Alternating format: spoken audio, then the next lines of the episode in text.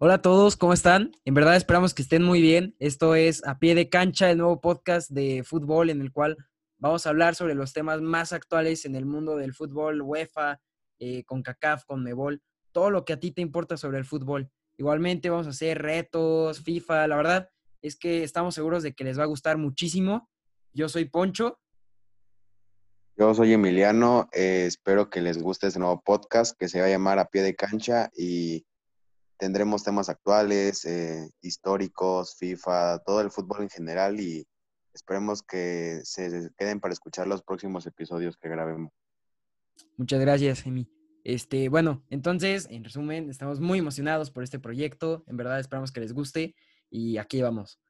Nuestro primer episodio, nuestro primer video se va a tratar sobre un tema que a mí no me gusta mucho, eh, pero es verdad y tengo que, tenemos que asimilarlo, que es probablemente una debacle en el, en el Barcelona, que bueno, a muchos aficionados nos duele mucho, otros se pueden alegrar, otros puede que simplemente les dé igual.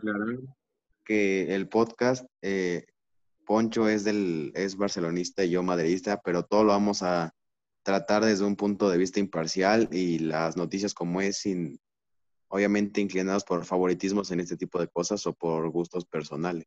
Sí, sí, exacto. E, eso, eso me parece algo súper importante. Entonces, bueno, yo creo que pues este tema es algo que no nos gusta eh, hablar, a mí tampoco me agrada mucho tocar el tema, pero creo que es algo importantísimo y es de lo más relevante que podemos, este, de lo que podemos sacar en la, en la actualidad del fútbol que pues es este problema que hay en el Barcelona con la directiva, deportivo y el principal, que es este, la posible marcha de, Leo Messi.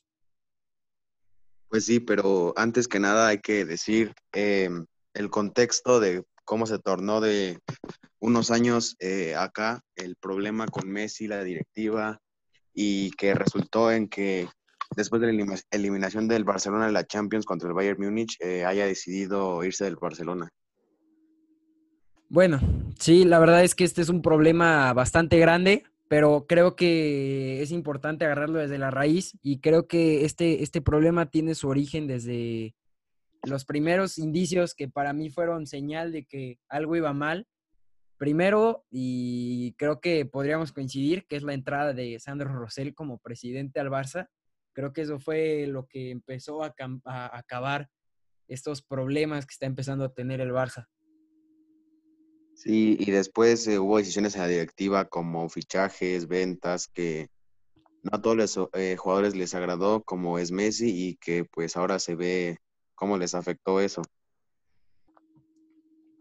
Exactamente, y después de esto de, de Sandro Rosell, empezaron problemas como primero la Juventus, esa goleada histórica que tuvo la Juventus a uno de los históricos de, nuestro Barcelona, Dani Alves, y en la Champions, este, igual eh, el problema con la remontada famosísima de Neymar con el, contra el Paris Saint Germain, todavía en la época de Luis Enrique, que para mí Luis Enrique fue muy bueno, ganó, ganó un triplete, cosa que es de admirarse.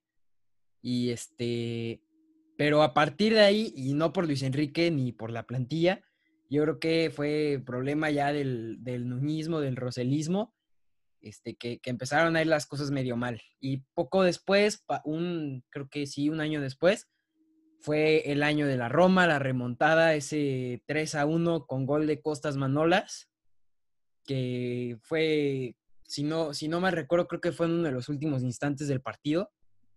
ese, ese gol me, me llegó al alma. Exactamente, y pues la verdad, eh, yo no sé si Poncho esté de acuerdo con mi punto de vista, siento que eh, pues el problema principal, eh, dejando de un lado la directiva, han sido la Champions, ya que pues les ha pasado ya tres años consecutivos, bueno, cuatro, pero no consecutivos, lo del lo de la Juventus, lo de la Roma, la remontada de Liverpool y ahora con este, pues la repasada que les dio el Bayern Múnich, actual campeón de la Champions League, eh, pues siento que eso frustra mucho a cualquier eh, jugador y a cualquier equipo como lo es el Barcelona, que pues ellos esperan ganar la Champions cada año por ser un equipo de élite y que les hayan remontado ya tres veces y ahora que los hayan, eh, pues se podría decir de una forma humillado de esta manera, pues eso afecta mucho. No, vaya que sí fue una humillación bastante fuerte, o sea, es como me mencionaba alguien por ahí, no uno, no dos, te paso tres, cuatro, cinco, pero ocho, es que es algo totalmente impresionante para lo que significa el Barça, pero como te digo, es algo que no podemos evitar tocar el tema porque mucha gente pone el, peso de toda la responsabilidad, le pone peso en, Leo Messi. Cuando yo creo que si bien sí la plantilla tiene su parte de culpa, eh, como todos los entrenadores que unos llegaron, que la verdad no me explico por qué, otros se fueron, que tampoco me explico por qué. ¿A quiénes me refiero?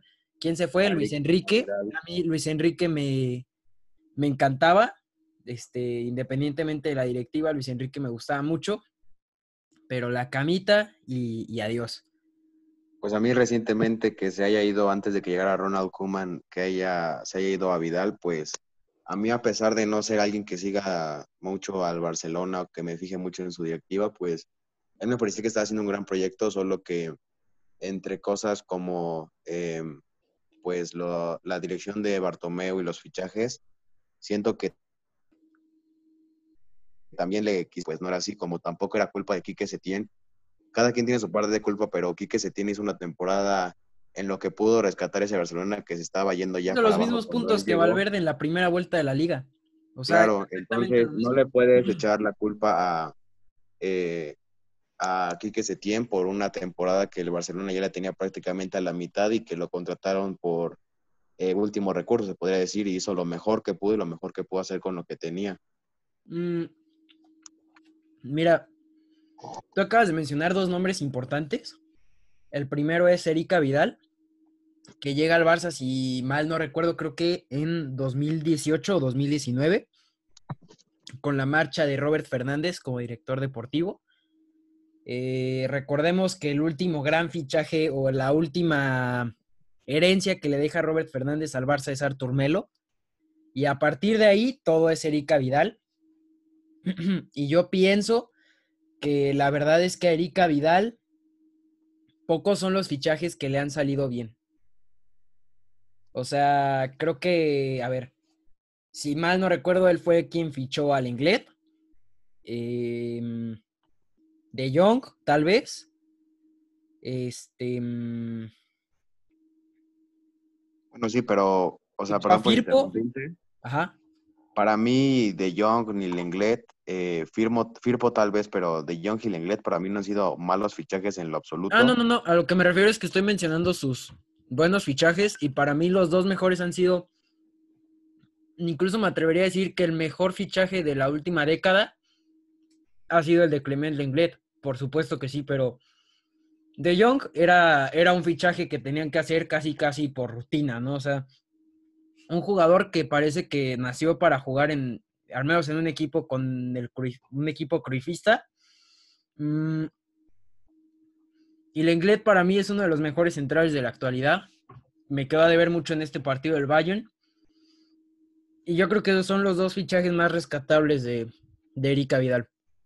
Claro, pero uno se imagina que fichando a alguien se puede quedar como un gran fichaje como lo tal vez lo hizo el Madrid con Hazard, eh, con Jovic, que al final resultaron ser eh, pues los peores fichajes que ha hecho el Madrid hasta ahora. Bueno, pero el fichaje de... Mm, sí, pero yo no dudo de la calidad de Hazard ni de la calidad de Jovic, sé que son muy buenos jugadores, solo que esta temporada también ahí me quedaron a deber muchísimo con ese poco entusiasmo de Hazard para llegar a la puerta, disparar de una manera insegura. Eh, igual de, de Jovic llegar muy poco a la puerta, disparar de forma insegura, como que no se acoplaron bien. De Jovic y de Hazard hay una diferencia muy clara. El fichaje de Hazard no se me hace un mal fichaje. Yo creo que no, digo, no hay que desviarnos tanto del tema porque acuérdate que si no era, pero por tocarlo rápido, a mí Hazard no se me hacía el perfil que buscaba el Real Madrid, pero como jugador es un jugador de muchísima calidad, al igual que Griezmann, que es otro caso igual en el Barça, eh, que no es como tal que no hayan acertado fichándolo, sino que ya ahí es más, de cierta forma, responsabilidad del jugador, desde mi punto de vista. Claro. Luka Jovic es una promesa, quizá, gracias. Quizá en ese, en ese contexto con Jovic, pues podría ser diferente y sí pudo haber sido un fichaje erróneo para el Real Madrid. En el caso de, de Hazard no concuerdo. Y ahora que metiste el caso Hazard dentro de la operación, ahora yo meto a, a Griezmann. Y, creo que ha sido otro. Ajá, exacto. Entonces, yo creo que Griezmann junto con Cutiño y Dembélé ha sido cuatro de los golpes que ha querido dar esta directiva de Bartomeu, que pues los han, los han dejado en total evidencia de que no tienen un proyecto deportivo. Su única idea es fichar y fichar y fichar figuras como lo que tenían al principio su campaña de Bartomeu, antes de que fuera presidente, que era triplete tridente, ¿no? De Messi Suárez Gris, de Messi Suárez Neymar, perdón. Y este, y pues al final creo que con Bartomeu solo se ganó un. No, es más, creo que con Bartomeu no se ganaron tripletes, y mal no recuerdo, ¿eh?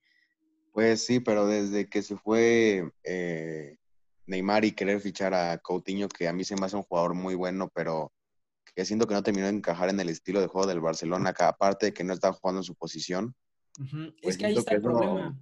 Eso le afectó, a, aparte de que la directiva no lo hizo jugar en su, en su posición natural para que se sintiera cómodo, pues eso hizo que no alcanzara a destacar como jugador y que pues terminara seguido al Bayern, que curiosamente les anotó los dos goles. Exacto. Y mira, esto es un caso bien extraño, que se fue Neymar y el fichaje que se supone que hicieron desde un inicio para cubrir su baja fue a Usman Dembélé. Eh, y, creo que un año o medio año después fichan a, Cutiño para ser el supuesto sucesor de Andrés Iniesta. Y pues todos sabemos que Andrés Iniesta jugaba de, interior, en el, de, centrocampista dentro del Barça.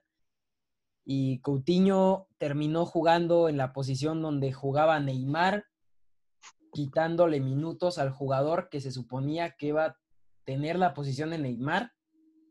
Y además donde no estaba tomando su rol que al principio se le había dado, que era cubrir la posición de Iniesta. No sé si me doy a entender. O sea, pues cambias la posición de un jugador literalmente para que te rinda mal y para quitarle minutos al otro. Desde ahí, desde entonces, estamos mal. Pues sí, pero después de la sesión al Bayern, eh, este Dembélé, que se supone que tú ibas a, dices que era el que iba a suplir a Neymar, se la pasó más tiempo lesionado que jugando. Claro que no es su culpa lesionarse, ni que eso demuestre que haya sido eh, un mal jugador, pero pues entonces no pudo demostrar a lo que venía.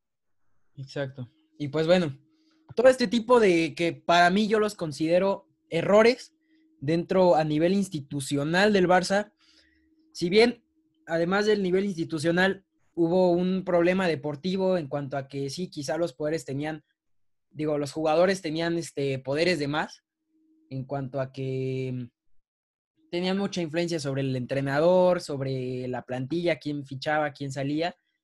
Eh, no, dejaría, no dejaría todo el peso sobre Messi. Sí le pongo peso, o sea, pero vacas sagradas como Piqué, Busquets, Jordi Alba, Luis Suárez, tenían, ah, Iván Rakitic, que en la temporada 2017-2018 no jugaba tan bien y era titular indiscutible de Valverde, no lo podía mover en ninguno de sus once. Sí, creo que llegó a jugar incluso 32 de 34 partidos de la liga como titular, algo así, una cifra exagerada, y, creo que este tipo de errores, tanto deportivos como, como, este, como a nivel institucional, como por ejemplo que se tiene, o sea, la verdad a mí en el Betis era un entrenador que me, que me encantaba y que, bueno, cualquiera que me conozca me habrá escuchado al menos una vez decir que el Betis de Setién era, me, me gustaba muchísimo cómo jugaba. Entonces, mm, yo siento que Setién fue un jugador, fue un, entrenador que, vendió su identidad a Bartomeu. O sea que se traicionó a sí mismo. Él llegó y, y no hablo solo por mí, creo que por casi todos los barcelonistas. Nos hizo ilusión que decía, vamos a recuperar el estilo, soy cruifista, este, mi sueño siempre ha sido entrenar al Barça, vamos a cambiar, vamos a recuperarlo, este, van a haber cambios, lo van a notar, vamos a recuperar ese juego bonito. Y al final terminó siendo casi, casi un Valverde 2.0. Y... Claro, pero ya para concluir con este tema nada más y ir con la noticia principal del podcast, pues yo pienso que Quique Setién no lo hizo mal. En, dentro de sus posibilidades, obviamente, hubo cosas que pudo hacer mejor. Eh, no le voy a echar tanto la culpa de la de el 8 a 2, pero sí le recae mm. culpa como a todos. Pero pues yo siento que lo que llega a Ronald Koeman, que son esos jugadores que tú dices que son vacas sagradas como Jordi Alba, Piqué, etcétera, siento que ellos podrían ser muy buenas ventas. Incluso Piqué ya declaró que si él necesitan dar una juventud a la plantilla y él está dispuesto, es el primero a irse, pero pues sí siento que estaría muy bien, como a otros equipos, incluyendo el Madrid, les falta juventud en la plantilla y un cambio generacional, pues siento que con lo que llega Kuman con sus ideas, eh, que esté basando todo en una idea un poco curifista, me agrada mucho y siento que si le da ese toque de juventud a la plantilla, van a ser un Barça con mucha calidad y mucha ambición para un nuevo proyecto deportivo. Mira, de hecho, justo esto era lo que quería llegar para ir poniendo un poquito en contexto. Si te diste cuenta, empezamos desde casi casi 2017 con París y el Tridente y luego Cutiño y Dembélé. Bueno, la situación actual del Barça fue que regresaron del confinamiento, empezaron a haber problemas. Este, incluso antes del confinamiento, no sé si recuerdan que hubo una pelea entre Messi y Vidal. Este, y pues bueno, eh, al final en la liga regresaron, empataron contra el Sevilla en un partido que para mí fue una buena primera mitad del Barça, pero después empataron y a partir de ahí se perdió la liga. Y después, eh, pues ya no había Copa del Rey, la final es Real Sociedad Atlética de Bilbao. Y la liga pues ya estaba perdida y solo quedaba la Champions con esa esperanza de que pues era final a 8, no un partido. Y quedaba eh, eh, pendiente ese partido de vuelta contra el Nápoles, que llevaban un resultado global de 1 a 1. Lo terminó ganando el Barça. ¿Cuánto quedaron? 3 a 1. 3 a 1. En el partido de vuelta. Ajá. Terminaron quedando 3 a 1. Igual, otra vez, eh, un dato curioso sobre este sobre este partido, el Barça salió con, un, o sea, con una plantilla con el promedio de edad más alto que había presentado el Barça en los últimos 10 años. Claro, pues es que puedes esperar. es un claro marcador. Un equipo que, ¿Sabes qué? Ojo. Pues sí, al final, eh, por más que a tu, a tu plantilla le sobre la experiencia, la calidad, si no tienen ese corte, ese toque de frescura donde de Young te aguanta una carrera tal vez a más velocidad y más tiempo que un Jordi Alba, pero no te puede dar la solidez defensiva de Jordi Alba. Aún así, siento que sí le falta mucha juventud a la plantilla del Barcelona. Sí, claro, ¿no? Y en ese partido yo vi una primera parte regular. No sé tú cómo lo, cómo lo viste la primera mitad. Siento que la primera mitad, sí, sí, claro que lo vi. Siento que el Barcelona en la segunda mitad hizo una mejor, no su juego como el que estoy acostumbrado a ver, pero lo hizo mejor que en la primera parte. Aún así siento que están muy por debajo de su nivel. Híjole, yo los vi, digo, a lo que nos vienen acostumbrados en estos últimos dos años. Mm, la primera mitad los vi, mm, a lo mejor no toda la primera mitad, los últimos 20 minutos los vi, muy, los vi muy bien, conforme, obviamente, pues no como Guardiola, pero conforme a lo que venían haciendo, los vi regularzones ahí bien. Pero lo que fue a partir del minuto 50, se notó claramente las declaraciones de Malcolm, este, las declaraciones de Cutiño. Han habido un montón de jugadores que han dicho que con Valverde antes solo entrenaban 40 minutos al día. Entonces, se notó esa falta de físico totalmente y cómo el Nápoles se los comió. Claro, pues compara el partido, que obviamente lo viste, eh, con, el, con el Bayern Múnich. El Bayern Múnich en ningún momento dejó de correr, en ningún momento dejó de buscar la pelota, dejó de presionar. y tú veías a los jugadores del Barça y en las dos mitades, los únicos minutos en los que los vi correr a los jugadores del Barcelona, fueron los primeros, 10 o 15 minutos Después no sé si se cansaron, si quisieron bajar el ritmo, pero empezaron a trotar, incluso algunos a caminar por el césped. Y el Bayern Múnich los vi los 90 minutos corriendo totalmente de cancha a cancha, haciendo pases, buscando la pelota, que era lo que le faltaba al Barcelona. Entre otras cosas, obviamente. Sí, muy cierto. Y bueno, después todos hemos visto cómo ha sido el trabajo físico del Bayern Múnich, el cambio físico que dio Goretzka, que es impresionante. O sea, cómo era un palito tipo Dembélé, o sea, era un tipo delgadísimo y, cómo regresó del confinamiento, o sea, los cambios como el que dio Luis Suárez o como el que dio este Hazard, que regresaron sí un poquito pasados de peso, y te das cuenta de la, de la, mentalidad y el proyecto que trae el Bayern cuando ves el cambio de jugadores como Goretzka, ¿no? Y como Coutinho, que estuvo en el Barça y en estos, en esta temporada que ha estado en el Bayern, ha este, mejorado su físico totalmente.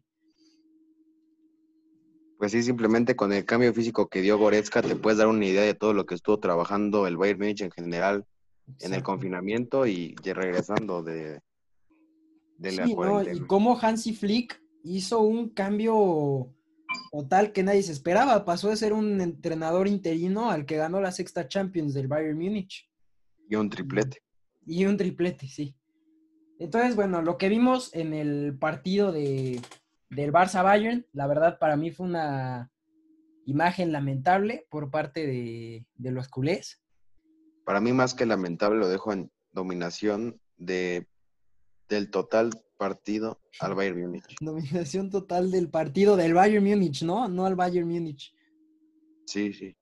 Entonces, eh, a mí el 8 a 2 si bien pudo haber sido mucho más por todos los tiros, creo que hicieron como 16 o 14 tiros a puerta en todo el partido. Este, hubo handicap por parte del Barça. Y este. Pues es que yo vi a Ter Stegen, lo vi muy desconfiado con los pases. Exacto, Ter Stegen que nunca falla pero aún así, yo lo vi después, este, un poco más acertado en la segunda mitad, más parando más balones, tratando de estar más en las jugadas. Sí, no, y además de que digo, tampoco pudo haber hecho demasiado contra los tiros que le hicieron los, los, del, los del Bayern. Sí, sí, sí, pues claro. Era una jugada donde en cuatro pases te llegaban a la portería y se quedaba solo después de un una combinación, digo, no diría que un estilo cruifista lo Guardiola, porque pues recordemos, Guardiola fue entrenador del Bayern Múnich, y tampoco fue un estilo hard rock de, de Jürgen Klopp. Creo que fue una mezcla perfecta. El, el Bayern Munich es una mezcla perfecta entre ambos.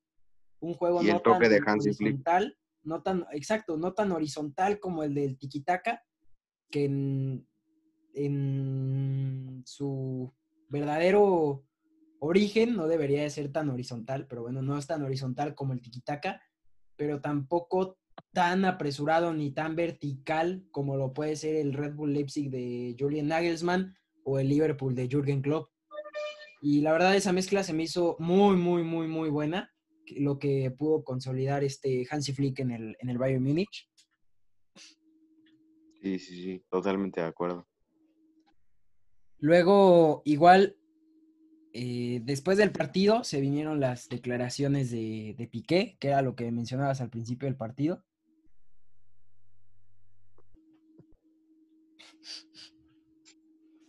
Pues sí, Piqué declarando que si quiere dejar el Barcelona o si quieren darle una nueva cara a la plantilla con más juventud, es el primero en ofrecerse para irse.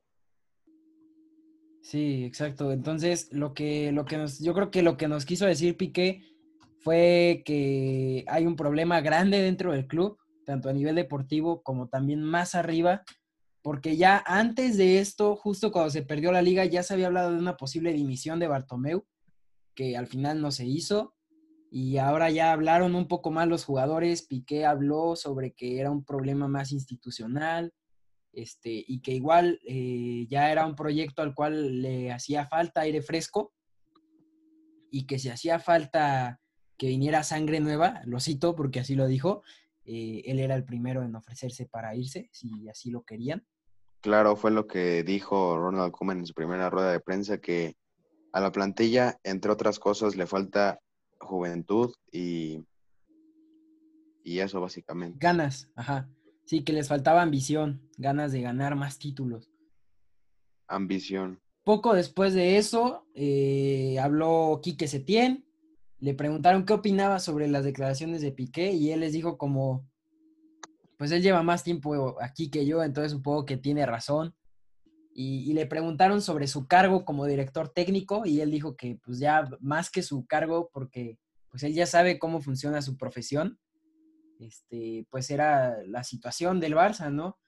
Y luego hubo otras declaraciones del mismo Bartomeu, en las cuales le preguntaron si, si iba a dimitir. Y pues dijo que no iba a tomar decisiones en caliente, pero yo creo que, digo, no, no digo que esté bien tomar decisiones en caliente, no está bien, pero yo creo que en ese momento lo que debió de haber hecho es decir, yo me voy del Barça. Sí, pero pues obviamente, mmm, pensándolo un poco más en frío, él realmente desde un principio tuvo que decir antes del Bayern Múnich, me voy del Barça, presento mi dimisión, gracias por todo y perdón por tan poco. y pues me, me, da risa. Este, pero pues no lo hizo, ¿no crees que era el momento oportuno para dejar al Barça? Pues sí, yo creo que incluso cuando Messi se está a punto de ir del Barcelona, no presentó su dimisión. No se va a ir. No sé qué esperar más de ese señor. Y después de ese momento, pues a los días posteriores se anuncia que Ronald Koeman es el nuevo fichaje del Barça como entrenador. Eh, igual Bartomeu da una lista de, de, sus transferibles e intransferibles. Entre sus, entre sus intransferibles mencionó a Griezmann, a Messi, mmm, al Lenglet, sorprendentemente mencionó a Semedo y a Ter Stegen. To ah, y bueno, otros, este, otros nombres a los cuales agregar eh, son los nuevos canteranos o bueno, los nuevos este, asistentes o apoyos del Barça que son Ansu Fati y Ricky Puch y que igual se le daría una oportunidad a, a otros como Collado y Monchu, al igual que otros intransferibles eran los nuevos fichajes como Trincao Pedri. y Pedri. Yo creo que Pedri, eh, desde que llegó pues Ronald Koeman, siento que es la primer fichaje que hizo es algo muy acertado, entonces pues yo creo que va por buen camino. Si empieza así no, como... pero va acuérdate fichando- que Pedri no fue fichaje de Kuman. Pedri lleva, creo que ya lleva como dos años firmado con el Barça y lo dejaron seguido en Las Palmas. Uno o dos años seguido, digo. Sí, pero siento que traerlo de regreso es muy acertado para... No exactamente lo que le falta al Barcelona, pero sí algo que le puede ayudar al Barcelona. Es un perfil muy parecido, digo, obviamente salvando las, las diferencias, muy parecido al de, al de Iniesta. De hecho, incluso él juega de, como de extremo, de volante, en Las Palmas. Y, y recordemos que Iniesta sí empezó igual en el Barcelona hasta después convertirse en un, en un centrocampista. Pues sí, Y es de yo creo que todo. es algo que les puede beneficiar mucho, lo repito, y pues si al final todo va bien con Pedri como hasta ahora lo ha hecho en Las Palmas, siento que lo puede hacer muy bien para el Barcelona. Sí, de hecho sí, o sea, a mí me gusta mucho el fichaje de Pedri.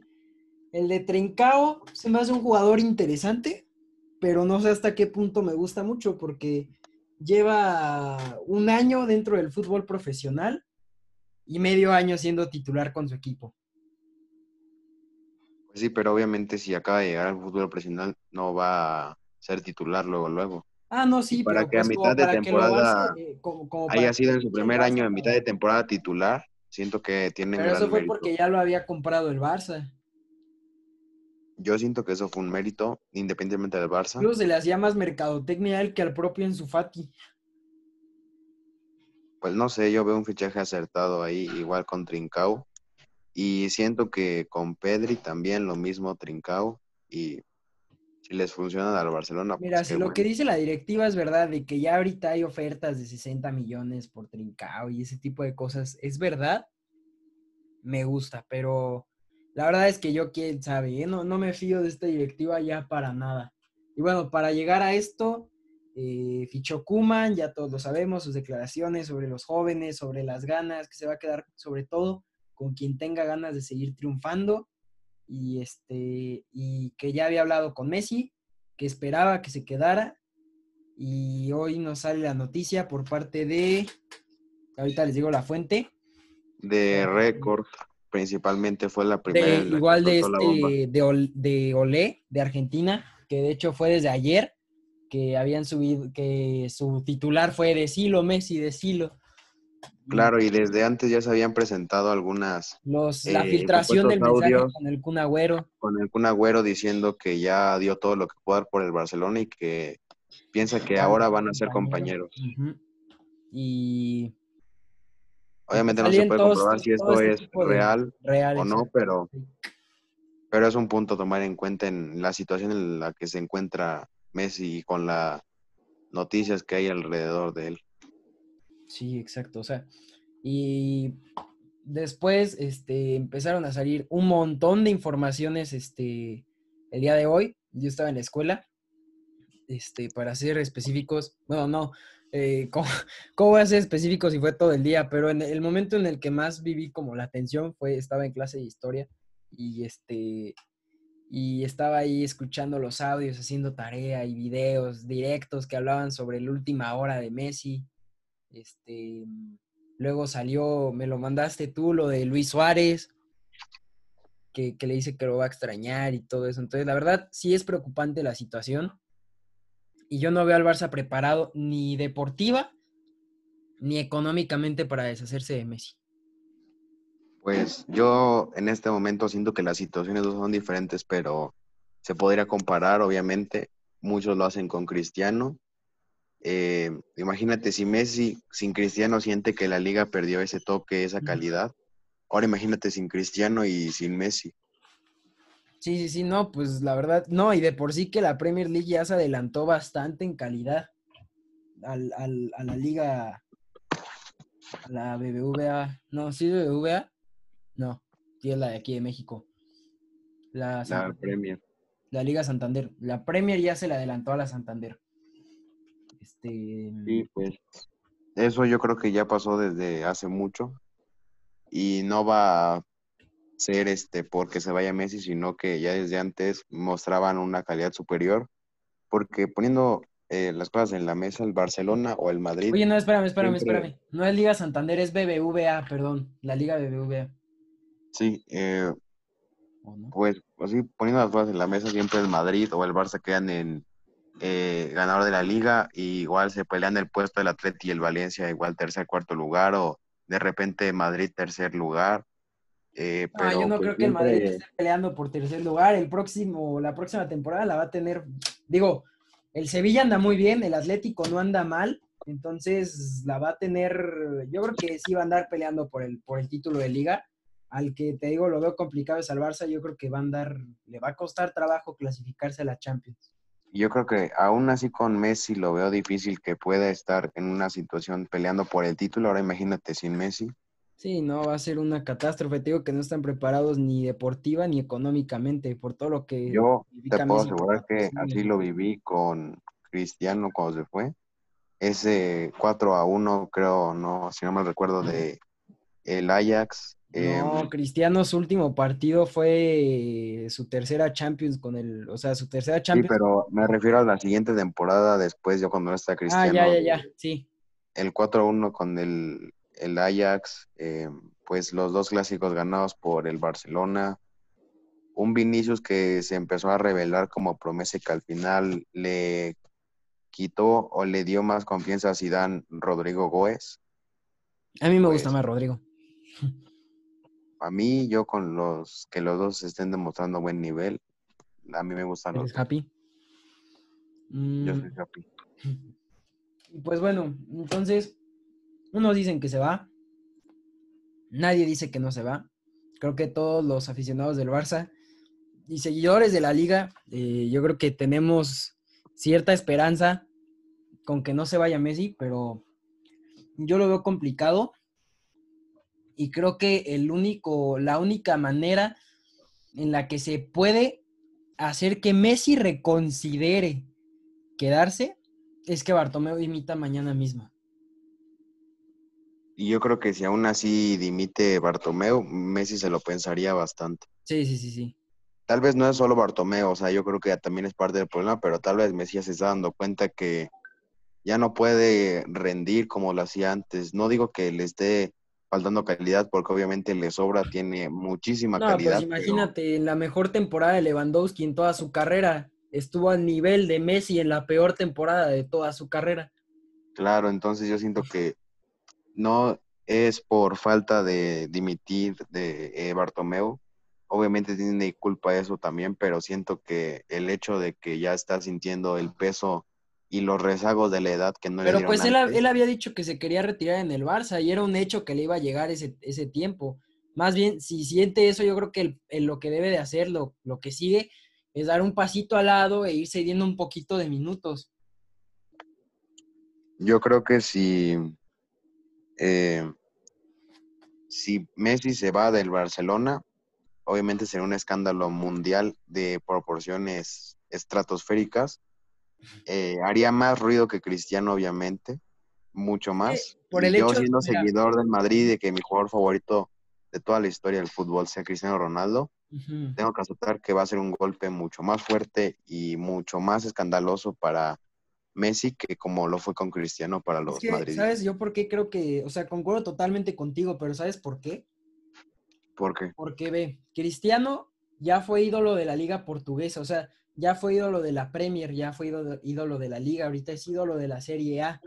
Y Messi ha sido como que el edición limitada de la liga, me doy a entender, o sea, aparte es canterano del Barça, este, tiene como que su historia bastante romántica con el Barça. pues es las cosas como son, no se puede decir de otra manera, que tu canterano que se haya convertido posiblemente en el jugador, el mejor jugador de todos los tiempos, eh, se vaya de la única liga en la que he estado con lo que debutó y con lo que estuvo desde los eh, siete años, ocho años, si no 13 recuerdo. años. 12, 13 años se fue a Barcelona. 12, 13 años, perdón, pues es un golpe muy duro para la liga, mucho más duro para el Barcelona y también para el fútbol mundial, porque obviamente a cualquier equipo que vaya va a seguir siendo Messi, va a tener esta calidad, va a tener- seguir teniendo esa mentalidad de Messi, pero no va a hacer lo mismo con lo que hizo en el Barcelona si se va a cualquier otro equipo. Sí, y ¿tú cómo ves? ¿Se va o se queda? Eh, pues obviamente yo siendo fan del fútbol me gustaría muchísimo que se quede a pesar de ser madridista y pero siento que ya hablando subjetivamente y viendo cómo están las cosas se va a ir Eh, a más tardar yo creo que va a presentar o su dimisión antes Bartomeu o su salida Messi esta semana esta semana. Ah, tú, a ver, han sonado destinos como el City el City, el Inter de el Milán, Inter el PSG. el, el PSG, la Juventus, este, incluso llegué a escuchar por ahí Manchester United o el propio Newell's Old Boys, que es el equipo que vio nacer a Messi, su equipo de Rosario. Este, ¿tú, tú, tú cómo ves sus posibilidades en cada uno de esos? Si quieres, empieza por el Inter de Milán. Mira, ah, ya tocando el tema de los fichajes a los que se podría ir Messi a otro club, siento que en el, lo más real que yo veo es No, el pr- Manchester primero, City. primero, ¿cómo ves con el Inter? Claro, claro, sí, pero a lo que voy es con el Manchester City, pero ya hablando con el Inter de Milán, para el fútbol mundial sería un golpe malo, obviamente, pero no tan malo porque estaría de nuevo un choque Cristiano-Messi. Cristiano Messi, sí. No, y el equipazo que se armaría el Inter, ¿eh? Lukaku, Lautaro. Sí, claro. porque es algo que igual estaba comentando con alguien. Dudo que Lautaro se quiere ir al Barça, tomando en cuenta la situación que están viviendo ahorita. Y aparte de que, pues, si Messi Sí, ¿qué va a recala en su para equipo, ¿para qué se va? O sea, es como que, a ver, mi sueño es jugar con Messi y por eso me voy a ir al Barça. Pero Messi se va a venir a jugar a mi equipo. Claro. Si Messi viene, aparte de que tendría un equipazo en el que se podía sentir cómodo con jugadores que ha jugado como Lautaro, eh, pues, y con los nuevos fichajes que han llegado, como lo es Hakimi, que me duele mucho yo como madrista, porque ese jugador era un jugadorazo que le hubiera venido súper bien esta temporada al- Madrid como Odegaard, siento que ese Hakimi, pues tengo que aceptar que ya se fue y que en el Inter yo sé que la va a romper y más con la calidad de plantilla que está armando ahorita eh, el director técnico del Inter. Sí, sí. Y a ver, Manchester City. Ah, bueno, no, no, no. Ah, ah, bueno, no, ya te había dicho yo como que mi opinión del Inter. O sea, yo creo que el Inter tiene como todo el interés. Y aparte, Lautaro dudo que, Lautaro dudo que se vaya.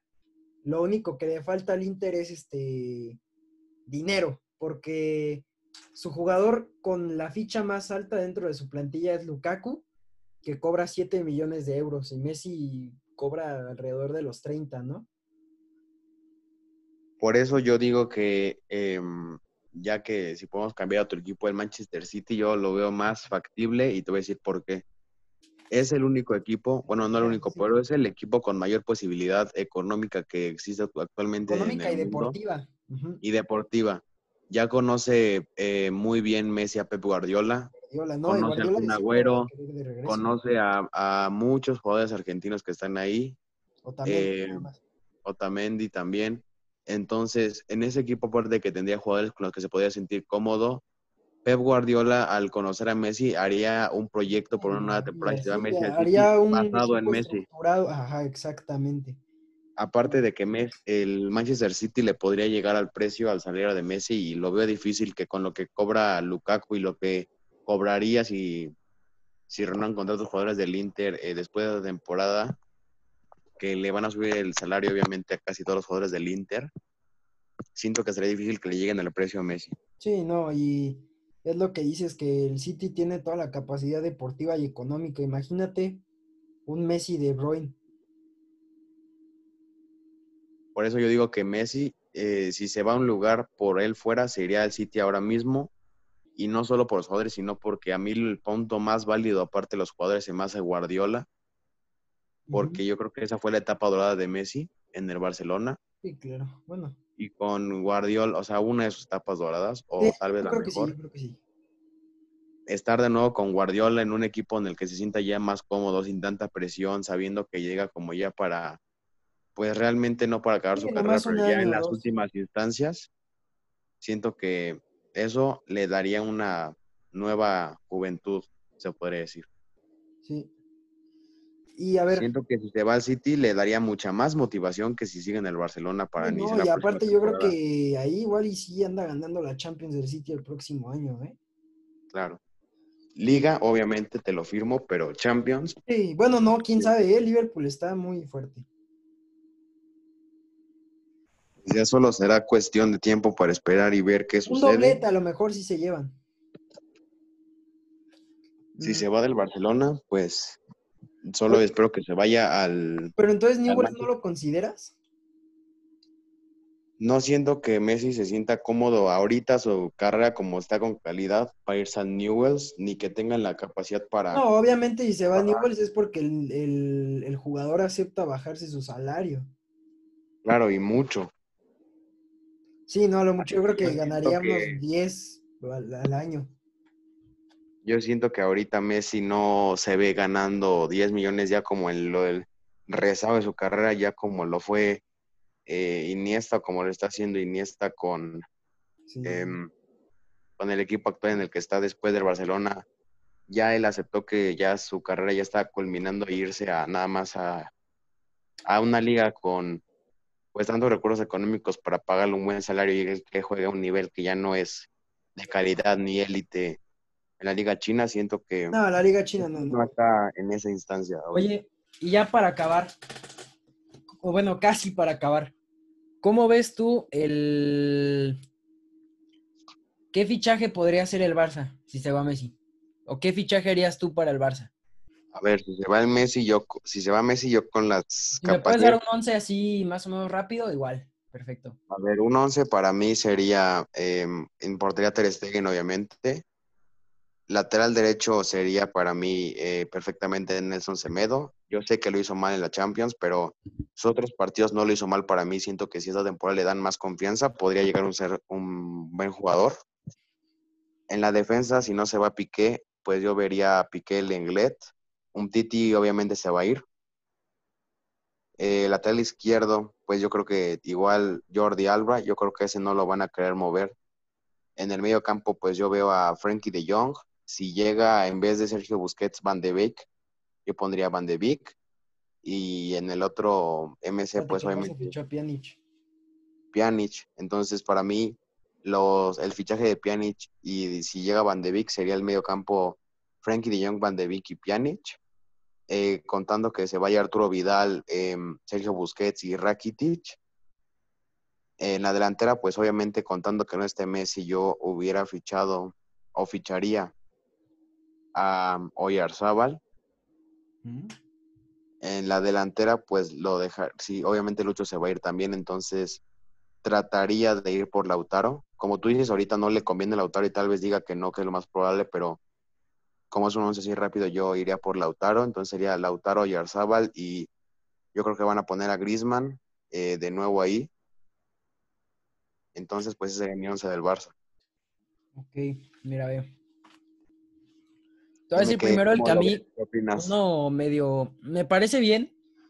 Mm, Oyarzábal me gusta, pero, o sea, me genera curiosidad cómo podría jugar. No me convence del todo, pero te debo ser sincero, me da curiosidad. Yo siento que ahorita, siendo objetivo con los recursos económicos que tendría el Barça después de vender y todo eso, podrían ir por Lautaro y por Oyarzábal como máximo. Pero pues cuánto podrían, este, cuánto podrían como ganar por ellos, porque a muchos los dejarían ir casi gratis. O sea, por ejemplo, ve, ahí te va mi posible once. Espero que Ter Stegen se quede. Se va a quedar, te lo aseguro. Lateral derecho, Sergi Roberto. A mí Semedo no me gusta, ya tuvo suficientes oportunidades. Este, si bien Sergi Roberto no es el mejor lateral derecho ni el lateral derecho con mayor proyección, yo vendería a Semedo, este, vendo a Guagué y me quedo con Sergi Roberto de titular y ficho a Sergiño Dest para suplente de Sergi Roberto. Luego, segundo. sigue en el Barcelona todavía, ¿no? Nada más está. Sí, sí, aquí sigue. Eh, luego, en la defensa central, yo creo, yo sí vendería a Piqué y me, llamarás como obsesionado o algo así, pero yo traería de vuelta, digo, más bien yo volvería a, tantear a Matex de Ligt. Este, vendo a Piqué, vendo a un Titi y me quedo con Todibo. Igual si puedo vendo a Araujo, que es bueno, pero yo prefiero a Todibo y es el mismo perfil. Este, central zurdo, me quedo con, con Lenglet, no hay duda alguna. Ficho a Eric García, que es diestro, pero no hay problema, aquí hay de todo.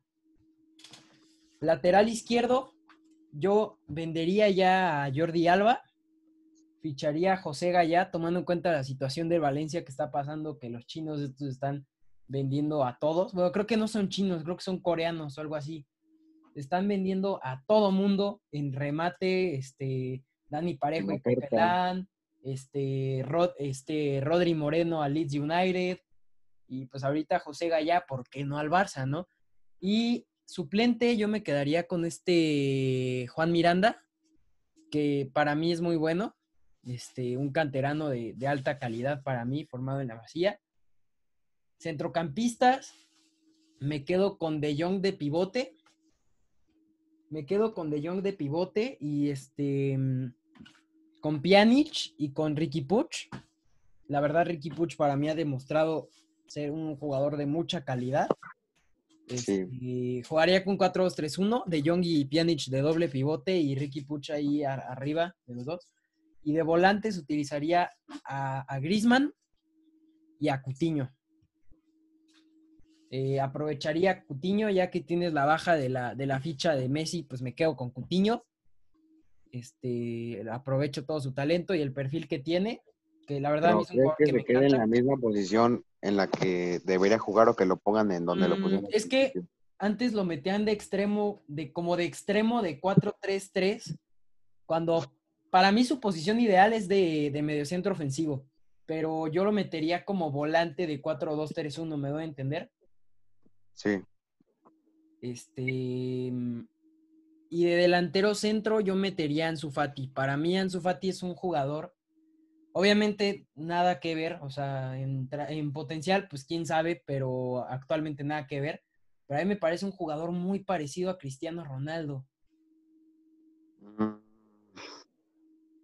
Tiene buen desborde, tiene buen remate, tiene buen drible, capacidad de uno contra uno. A mí me parece un jugador más que Yo parecido a creo que Messi. cuando Cristiano Ronaldo te estás proyectando muchísimo. Obviamente no, no, digo, en- no digo en potencial, me, no, no me refiero en potencial, sino en, en su perfil, en su perfil de jugador. en perfil lo veo, pero yo no voy a decir nada. Es como lo que me mencionabas ayer de lo del jugador este de Pumas con Dani Alves, algo así. O sea, Nada, sí, con Alan jugador, el perfil del jugador, exacto. Sí, sí, claro, claro. Entonces, Ansu Fati yo lo metería de delantero centro como referencia. Y de suplente yo sí me quedaría con Luis Suárez. Este, a mí Luis Suárez es un jugador que me gusta mucho y creo que todavía tiene cosillas ahí que le puede aportar al Barça en los últimos 30, 40 minutos. Luis Suárez no va a dejar de ser Luis Suárez como Messi no va a dejar de ser Messi, pero lamentablemente, o no lamentablemente, para mí siendo madridista me beneficiaría mucho. Yo veo a, a Luis Suárez fuera. Mm, no creo que les beneficie tanto, les beneficia más lo de Messi. Porque Luis Suárez ya estaba jugando mal porque pues jugaba ahí 70 minutos cuando lo que debe jugar son 30, 40 minutos. Mm. Entonces, ese sería mi once. No sé tú qué opinas. Ansu Fati en punta, Cutiño de volante, Griezmann de otro volante, Ricky Puch de mediocentro ofensivo, José Gallá de Mira, titular. ¿Qué te Yo parece? con los Ah, y le cierro la puerta totalmente a Neymar, ¿eh? Ya, claro, yo por eso ni siquiera contemplé a Neymar. Nada que ver. Si no, en vez de Neymar hubiera dicho, en vez de Pedri, digo, perdón, este de. em, de- ¿Cómo se llama? El de el Valencia. Este. mm, Gallá. El que dije, no, el que dije de mm, que iba a ser de extremo. Ah, Oyarzábal, es de la Real Sociedad. Perdón, de la Real Sociedad, Oyarzabal le hubiera dicho este Neymar. Pero pues no, no lo veo a Neymar posible ni por dinero, ni por salario, ni por situación actual de Sí, Neymar. no, no. por nada. Lo Y- veo y- 99% imposible. Solo, yo solo vería a Messi si se queda, si se, se queda, solo si, si, si- si se queda Messi. O sea, solo bien, para mí solo vendría Neymar si se queda Messi. No, y aparte que a mí Neymar se me hace algo totalmente estúpido de hacer. Este. mm, Pues si no dimite a Bartomeu, no lo saques de tus. De, de las posibilidades, ¿no? y este Barto Gate. Entonces, este, pues, mira. En resumen, mis esperanzas están en canteranos como Ricky y Ansu, en que a lo mejor Cutiño pueda hacer algo, me- es un jugador que me encanta, y en que el señor Novita renuncie. Mm, Pues yo ya, yo ya digo que si no renuncia, no dimite esta semana, ves uno por otro. Si no dimite esta semana, Bartomeu se va a Messi.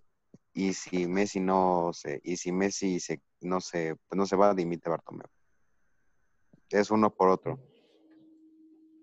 Sí, o sea, es que como que Bartomeu está, si se va Messi, eh, renuncio. Y Messi está, si no se va Bartomeu, yo me voy. Es como, ¿qué fue primero, el huevo o la gallina?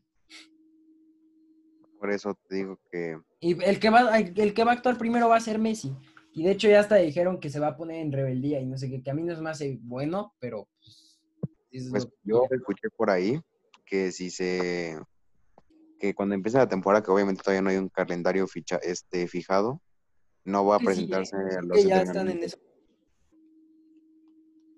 Eso yo vi.